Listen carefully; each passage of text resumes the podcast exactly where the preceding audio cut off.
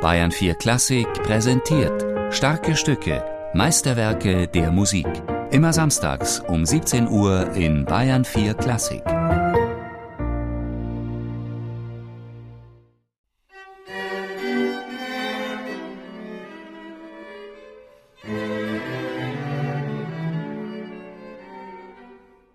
Ein Tritt im Arsch beförderte Mozart in die Freiheit.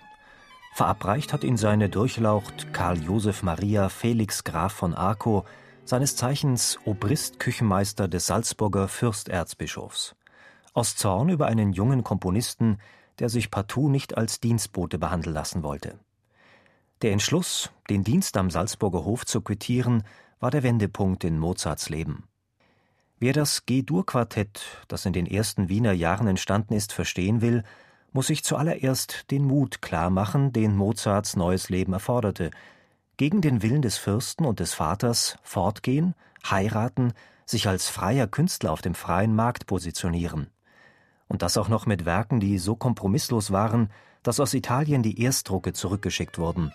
Da seien ja lauter Druckfehler drin. Es waren keine. Es waren nur buchstäblich unerhörte Klänge. Noch der junge Beethoven erzählt, man sagte von den sechs Mozartschen Quartetten, dass sie zum Totlachen seien. Sie stimmten gar nicht.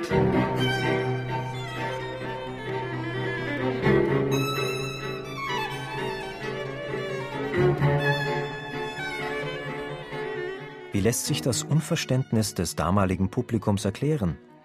Erich Höbart, der Primarius des Quatuor Mosaik, Erstens wollte Mozart hier wirklich sozusagen Werke für die Ewigkeit schaffen, im Gegensatz zu den Quartetten vorher, die eher leicht sind. Aber ich glaube auch, dass sie die ganzen Umstände für die Musiker damals geändert haben. Also Haydn war noch in Livret, war wie ein Lakai, hat im Vorzimmer gewartet, bis der Fürst ihn ruft. Wie Mozart nach Wien gekommen ist, war das nicht mehr ganz so. Josef Haydn, dem 24 Jahre älteren Freund, hat Mozart gleich einen ganzen Zyklus von sechs Quartetten gewidmet. Das in G-Dur bildet den Auftakt. In seinem Vorwort wendet sich Mozart direkt an Haydn. Berühmter Mann und mein teuerster Freund, nimm hier meine Kinder. Sie sind wahrhaftig die Frucht einer langen und mühevollen Arbeit, doch ermutigte und tröstete mich die Hoffnung, sie wenigstens zum Teil belohnt zu sehen. Und so lege ich dir denn meine Kinder ans Herz in der Hoffnung, sie werden deiner Liebe nicht ganz unwürdig sein.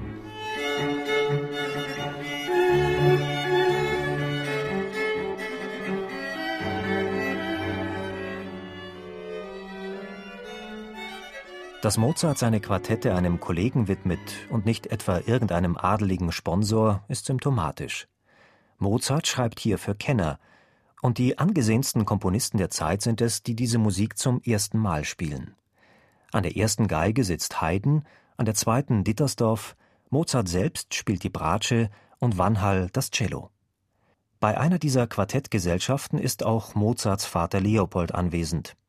Haydn geht auf ihn zu und meint, ich sage Ihnen vor Gott, als ein ehrlicher Mann, Ihr Sohn ist der größte Komponist, den ich von Person und den Namen nach kenne.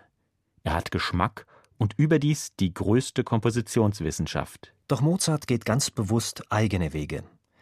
Während Haydn in seinen zwei Jahre zuvor erschienenen Quartetten Opus 33 auf klassische Ausgewogenheit setzt, experimentiert er mit bunten Kontrasten auf engstem Raum.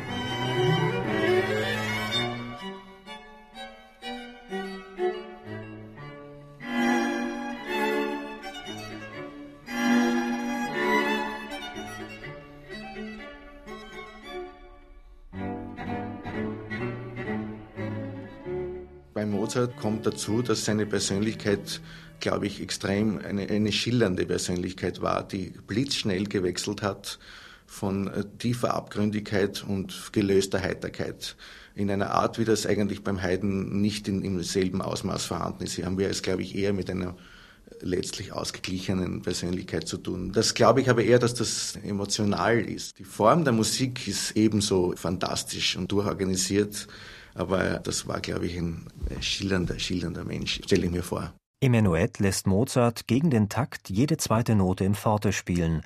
Ein Verfremdungseffekt, der damals viele Hörer aus der Bahn geworfen haben dürfte.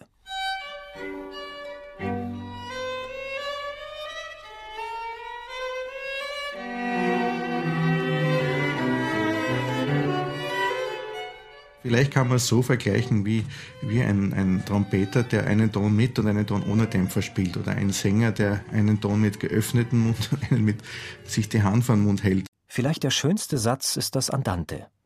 Gleich am Beginn setzt Mozart ganz auf den Klang. Reines C-Dur, sonor aufgebaut auf dem tiefsten Ton im Quartett, der leeren C-Seite des Cellos. Es gibt ja dieses Forte im ersten Takt nur in der, in der Begleitung. Das ist halt auch ein bisschen die Vorstellung vom Kontrabass wahrscheinlich da dabei, wie, wie, wie das unser Cellist gespielt hat. Diese Tiefe, aus der Tiefe kommend.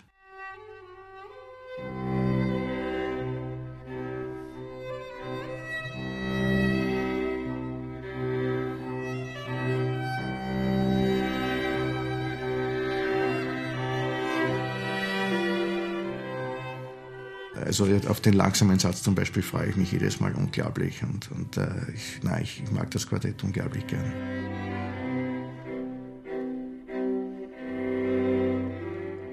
Und das Finale experimentiert wie die Jupiter-Symphonie mit der barocken Form der Fuge.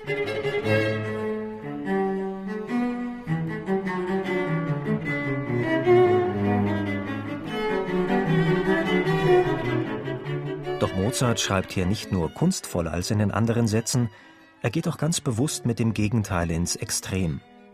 Unmittelbar auf die mit wissenschaftlicher Präzision durchexerzierte Fuge folgt ein ungeniert trällernder Gassenhauer.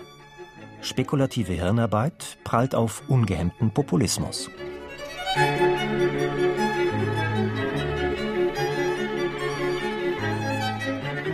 Es ist das, wollte Mozart beweisen, dass er kompositorisch vor nichts, aber auch gar nichts zurückschreckt. Diese Musik nimmt es spielend nicht nur mit den vertracktesten Dingen auf, sondern auch mit den trivialsten. So ist das G-Dur-Quartett ein Manifest der neu gewonnenen Freiheit. Erich Höbart Es gibt ununterbrochen Überraschungen und er lässt sich auf nichts festlegen. Und es bleibt bis zum Schluss so, dass man eigentlich am Staunen nicht herauskommt.